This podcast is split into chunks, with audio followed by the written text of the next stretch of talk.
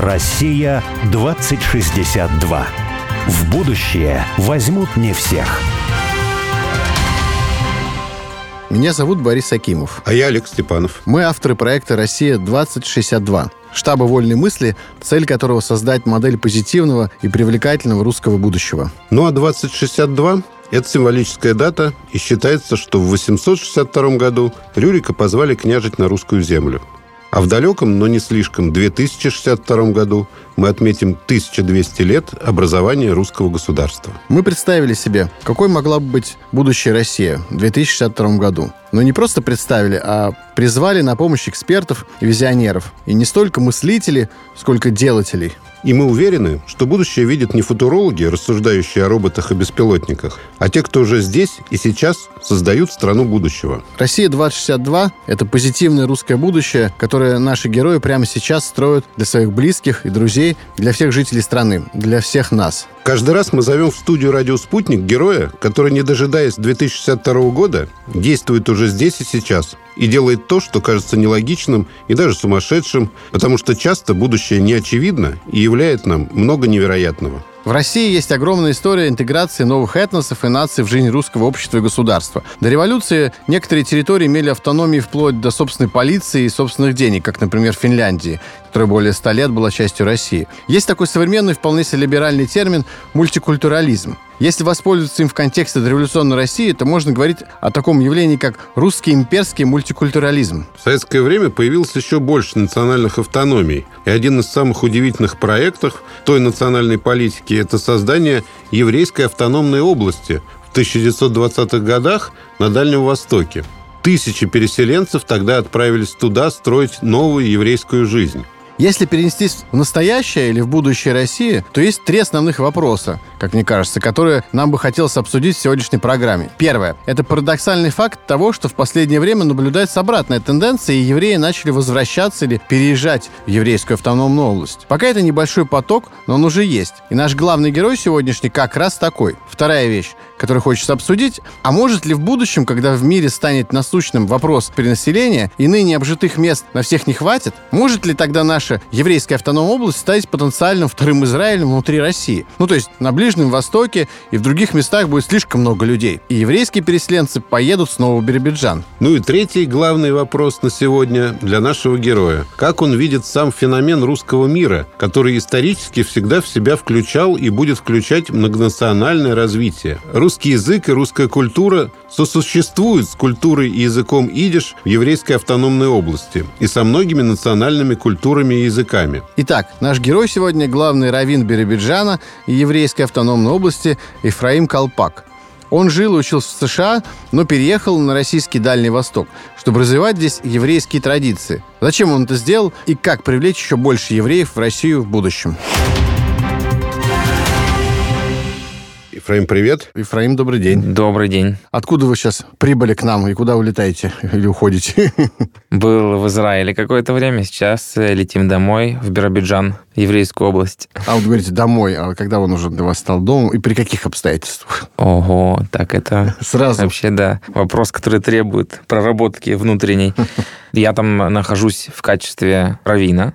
Это место где моя жизнедеятельность, она вот происходит там. Там мы живем э, с моей женой и сыном. Вообще в иудаизме есть э, такой постулат, есть такая догма, что э, жена в неком смысле синоним слова «дом», и также наоборот. Там, где жена, там и дом. Но да, так как мы с женой сейчас там, значит, наш дом там. А вот вы говорили, что когда израильтяне, вообще какие-то некоторые евреи по миру слышат Биробиджан, то они не очень понимают, где это, думают, что это Азербайджан. Запоминаются только такие кадры, Казус. которые, да, вообще не представляют, о чем идет речь. Но, на самом деле, многие евреи как раз знают, наверное, кроме Москвы, Биробиджан. Ну, опять-таки, когда я встречаюсь там, ну, в основном с молодыми людьми, это с ними происходит, они, да, бывает часто говорят, где это Азербайджан, Биробиджан. А откуда вообще они могут знать о Биробиджане? Ну, это серьезная веха в истории еврейского народа. Это же в новое время, получается, первая попытка создать какую-то свою землю, свою административную единицу, которая будет будет закреплена именно за еврейским народом. Большую часть нашей истории еврейской у евреев не было своей земли в момент там, изгнания да, из Израиля. И на самом деле мировая история показывает, что это некая необходимость экзистенциональная для народа, потому что народ, в принципе, существует как народ, когда есть какое-то количество факторов, которые совпадают. Да, там язык, какая-то культурная компонента и своя земля. Так вот, э,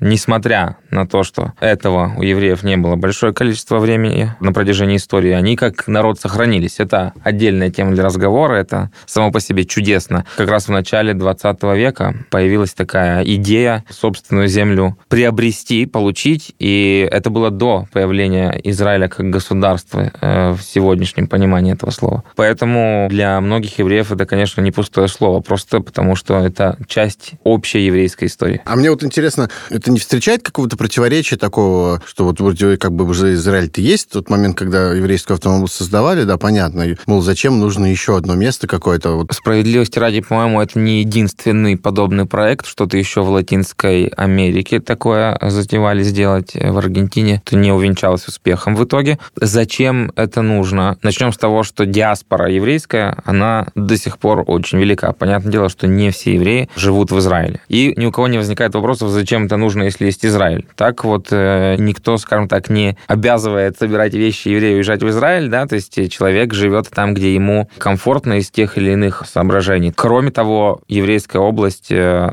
в Израиле, если я не ошибаюсь, на момент создания государства там еще шли дискуссии по поводу государственного языка, будет ли это идиш или им станет иврит. И мы знаем, да, в итоге, что на сегодняшний день говорят на иврите. При этом еврейская автономная область, она оставляет за собой идиш, пытается язык этот сохранять и развивать, что тоже есть определенные миссии. Я на эту тему думал уже, продолжаю думать. Я считаю, что это очень интересный такой вот кейс в плане того, что есть у нас несколько же национальных, да, таких субъектов. Когда туристы, допустим, приезжают там в Якутию, в Бурятию, еще куда-то, они вот смотрят, как вот устроен быт у этих народов, что они смогли здесь сделать, что они смогли построить. В этом плане еврейская область, она может стать таким вот павильоном, как на ВДНХ, да, что еврейское хозяйство, да, чего оно может вот достичь. Именно в российских реалиях. То есть понятно, что есть Израиль и так далее, но вот это такой вот интересный, самобытный проект может быть, если к этому действительно так отнестись. Ну вот мне кажется еще, что все евреи, они в Израиль не поместятся.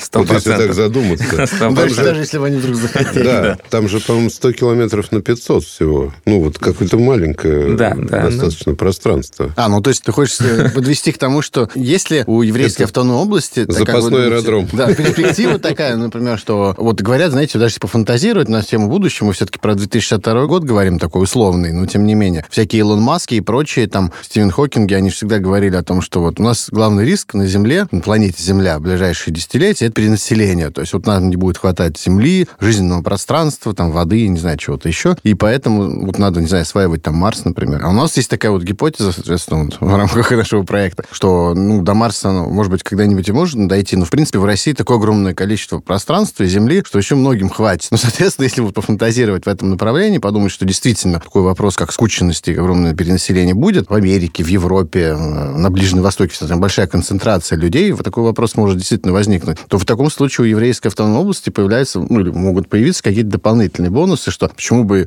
не поехать туда, ну, если там стало слишком много людей, да, а тут пол- полно пространства, и почему сюда туда не поехать? Вот что- что вы думаете по этому поводу? по Я думаю, что это еще все усугубляется природой еврейской, еврейского характера. Есть э, такой анекдот по поводу еврея, который попадает после кораблекрушения на необитаемый остров вместе со всеми остальными участниками этого круиза. Все начинают как-то обустраивать себе какое-то жилье, пристанище, и видят, что этот еврей, он сразу начинает возводить три каких-то здания, причем достаточно монументальных в контексте островной такой жизни. И они у него спрашивают, а это что за грандиозную стройку ты устроил? Он говорит, одно здание это будет мой дом, а вот это два здания это синагоги. Они говорят, а зачем две? Потому что в одной я буду молиться, а в другой ноги моей не будет. И Мгм. это очень Для еврея очень важная опция, чтобы у тебя было место. Да, поэтому одно государство тоже, наверное... Мало, да? Да, маловато. Ну, то есть будем расценивать ваш ответ, что да, такое возможно. Да, сто процентов.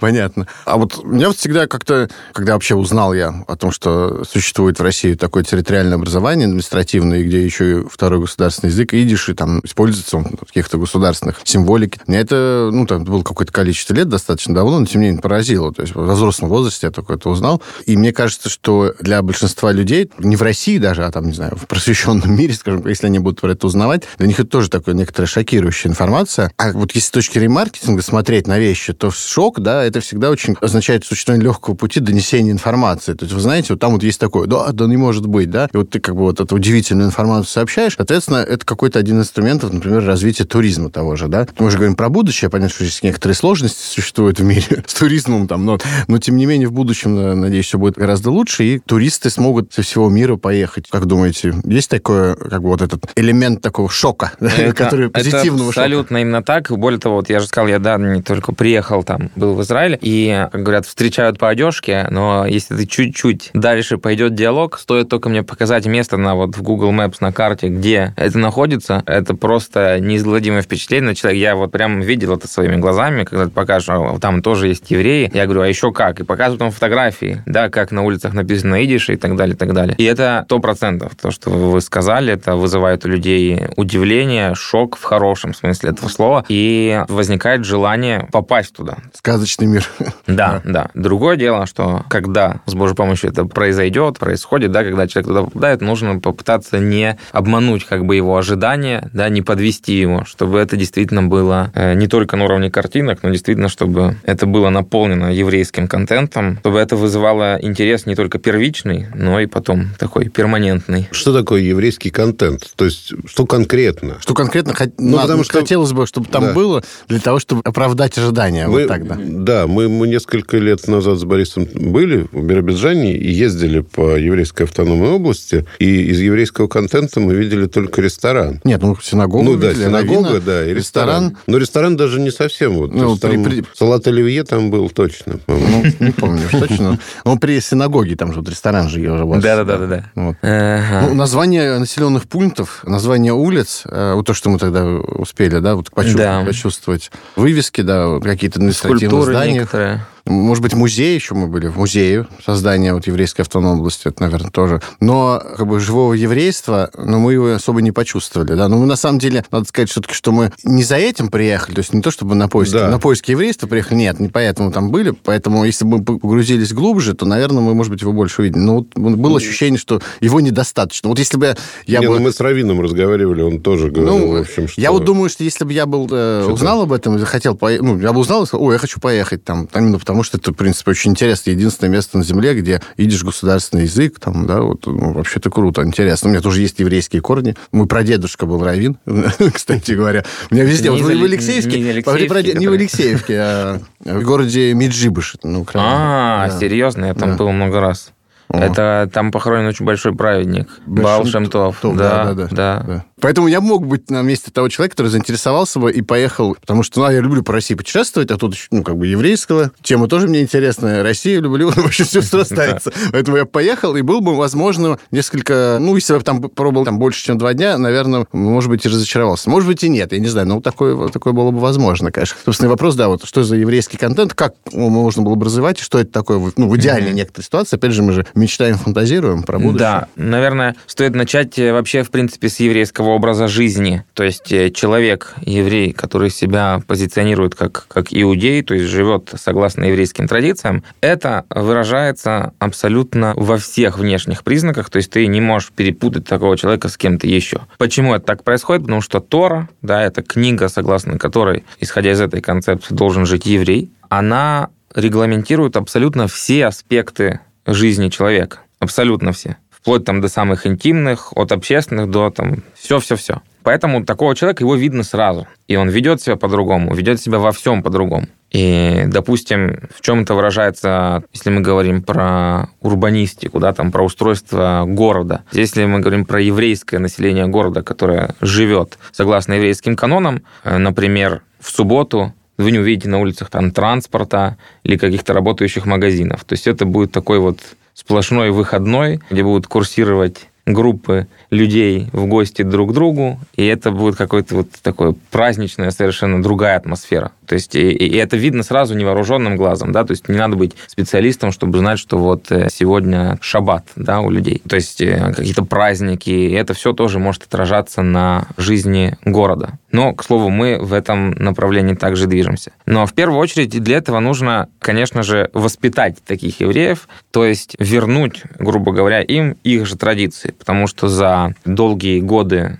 когда какое-то проявление там, своих религиозных чувств было под запретом, у людей это все выветрилось. То есть, э, может быть, еще они помнят что-то от дедушек, кто-то еще, может быть, от родителей, а кто-то вообще уже только от пра или прапра, или не помнит ничего, только знает, что он еврей. И к таким людям э, нужно прийти и, по крайней мере, рассказать им, что у них это есть. Потом они уже пускай принимают или отказываются, но хотя бы, чтобы отказать, нужно знать, от чего ты отказываешься, да? Поэтому в этом на сегодняшний день моя основная задача состоит. То есть э, это не то, чтобы приезжает э, равин в какую-то общину развитую, которой нужен равин для того, чтобы решать какие-то вопросы. Это называется э, в иудаизме галахические вопросы. То есть есть галаха, свод еврейских законов. Это какая-то такая еврейская юриспруденция, которой не каждый человек сходу разбирается, у него возникают какие-то вопросы, он обращается к раввину. Так это работает в классической ситуации. Здесь, конечно же, не стоит очереди у меня да, ко мне за, с вопросами, э, там, как мне правильно повести в той или иной ситуации, кошерная это курица или нет. И моя задача, она как раз состоит в том, чтобы эту очередь создать, чтобы у людей появился запрос на свою же традицию. И как только это появляется в людях, это начинает отражаться и на всех остальных уже обозримых таких сферах начинаешь видеть, как меняется вот это общество, и, соответственно, под запрос этого общества начинает меняться их окружение. Э, то, что их окружает. Есть музыка, да, танцы. Ну, просто кроме Хава Нагила и кроме 740, ну, точно, наверное, есть э, Безусловно, есть, причем разные, да, есть там э, хасидские напевы, есть такая музыка, такая, есть инструментальная. Это все есть. И это все есть, у каждой вещи есть какое-то свое назначение, и где-то это всегда используется. Вот когда у людей появляется, в принципе, этот базис, этот запрос на еврейскую жизнь, это начинает обрастать также и разными культурными побочными эффектами. И тут, кстати, большая ошибка начинать строить это от обратного, то есть какую-то симптоматику э, еврейскую подгонять для того, чтобы это выглядело как-то красиво. Потому что, э, может быть, это сработает на один день, но буквально на завтра это пропадет, потому что нету... Неустойчиво. Да, потому что истинного запроса на это нет. Угу. То есть точно так же, как э, какой-то объект инфраструктуры такой вот, да, открыть, там, допустим, не знаю, кошерный магазин, ты можешь его открыть, но если туда люди не будут приходить, магазин этот придется закрыть, и кошерного магазина опять не будет. То есть как это работает? Ты сначала должен воспитать в людях потребность к кашруту, потом, само собой, уже начнет эта инфраструктура появляться. И также и все, как я уже сказал до этого, все культурные нюансы, что касается музыки, литературы и так далее. Вот, например, Шалом Алейхам, писатель, культовый писатель для Биробиджана, да, я живу на улице Шалом Алейхам, это центральная улица. Когда я открываю эту книгу, то я абсолютно как погружаясь в этот мир, мне это безумно интересно. Почему? Потому что он рассказывает про людей, которые живут как я. И на банальном уровне термины, которые там упоминаются, они говорят мне обо всем. Кому-то они наверняка не говорят ни о чем. И я вообще не понимаю, как такой человек может читать Шалом Алейхам. И, естественно, то есть, когда ты дашь, там, не знаю, ребенку в первом классе в Биробиджане, который ничего никогда не слышал, не видел, не знает, вот, Шолом Алейхам, это классика, это надо почитать, это чревато тем, что он в жизни никогда больше не откроет, да, эту книгу. Как мне брат моей прабабушки всегда, когда он приезжал к нам домой, А Жюль Верна ты читал? Это, это был ужас. Я до сих пор боюсь Жюль Верна из-за этого. Поэтому, да, важно вот правильно выстроить это. То есть, чтобы фундаментальные вещи, которые влекут за собой все остальное, они все-таки были на первом месте. Приведу пример касательно музыки. Когда у людей есть понимание того, что нужно ребенку праздновать бармицу или что должна быть еврейская свадьба, то на подобных мероприятиях у них есть понимание в том, что они нуждаются в каких-то еврейских музыкантах Отсюда появляются еврейские музыканты. Они не появляются, потому что их нужно, да, где-то, чтобы они появились. А удается вот эту цепочку, вот вы правильно, по-моему, очень рассказали, какая последовательность, причинно-следственная связь должна быть, а удается эту цепочку вот э, создать или как-то наметить, или, может быть, она уже в каком-то смысле существует там в еврейской автономной области? Это действительно очень такой масштабный и глобальный проект. Понятное дело, что ты не можешь поменять там человека, ты, может быть, я не знаю, может, спустя поколение, может быть, он поменяется. Но мы находимся там два года, и мы видим определенные изменения, мы видим некоторые еврейские дома стараются перейти на кошерное питание. Это вот буквально за эти два года происходит. И мы видим, как на еврейских домах появляются мизузы. Да, это опять-таки еще один визуальный элемент, который, ну, для кого-то он визуальный, для нас, понятно, нет. Но, но то есть это есть такая заповедь, чтобы на дверных косяках дома был особенный текст, он в такой коробочке. Ну, ты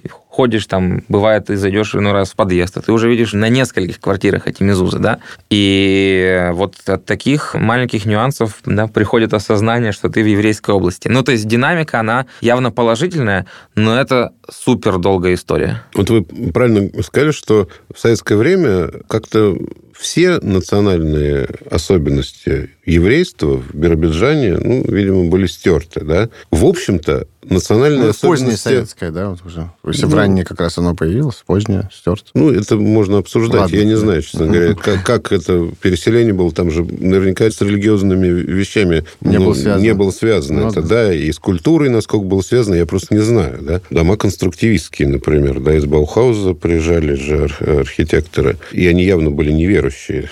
Баухаус, он был коммунистический, да. Но и у других народов, и у русского народа, да, тоже национальные особенности, традиции национальные, они в советское время стирались. И вот нам всегда казалось, что это вот, э, ну, отличительная особенность Советского Союза. А сейчас мы, например, начинаем осознавать, что советский проект это был такой, ну, просто первый суперглобалистский проект. Вот. Но что в глобализме вообще в принципе стираются любые идентичности, религиозные, национальные особенности и так далее. И вот это происходит, на самом деле, сейчас по всему миру. Ну, мы часто говорим, у меня знакомые французы говорят о том, что ну, я родился в совершенно другой Франции. То есть мы сейчас не едим какую-то местную еду, хотя вот это странно, да? Все едят суши и пиццу. Да, все едят суши и пиццу, точно, совершенно.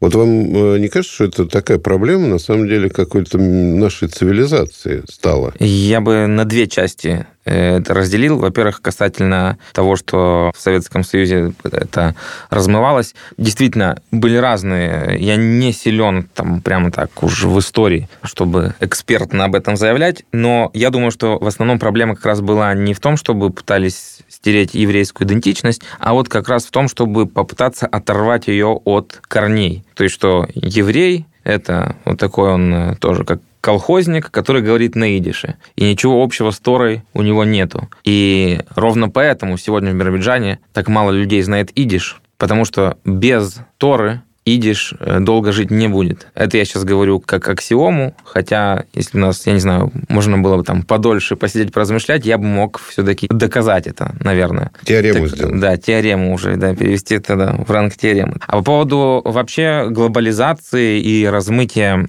э, особенностей. Я уже сказал вот один раз, что есть большая разница, когда это происходит добровольно или когда это происходит просто по незнанию. Дело в том, что э, многие вещи были запрещены, и это не то, чтобы человек сказал, а, ну вот, я там уже совсем... Он просто даже и не имел доступа к этому. То есть э, изначально как бы эти позиции жизненные, они находятся в неравных условиях. То есть человек, который, да, хотел бы жить по-еврейски, ему нужно было бы пожертвовать всем, иногда даже и жизнью. Что не так, э, когда ты выбираешь другой жизненный путь? Тогда о каком выборе может идти речь? Сегодня, конечно, это уже по-другому. И сегодня есть э, действительно такая вещь, что вот человек... Э, я сейчас буду говорить исключительно про еврейский кейс, потому что я не особо как бы... Ну, я знаком, но я не могу рассуждать прямо так о всех остальных культурах, субкультурах и так далее. Но вот э, что касается еврейской культуры, то как раз динамика идет в обратную сторону, в том плане, что все больше людей начинает жить по-еврейски. И это как раз происходит именно со стороны молодежи. То есть, есть э, я сам знаком с многими людьми, у которых родители не соблюдают Тору, и уже подстраиваясь под детей, начинают потихоньку тоже что-то, как бы найти этому какую-то, какое-то логическое обоснование, почему это так. А у меня есть версия, почему это происходит, но нам надо сейчас прерваться на несколько минут на новости, а, а во второй части я поделюсь с вами, если позволите. Конечно, будем рады. Россия 2062.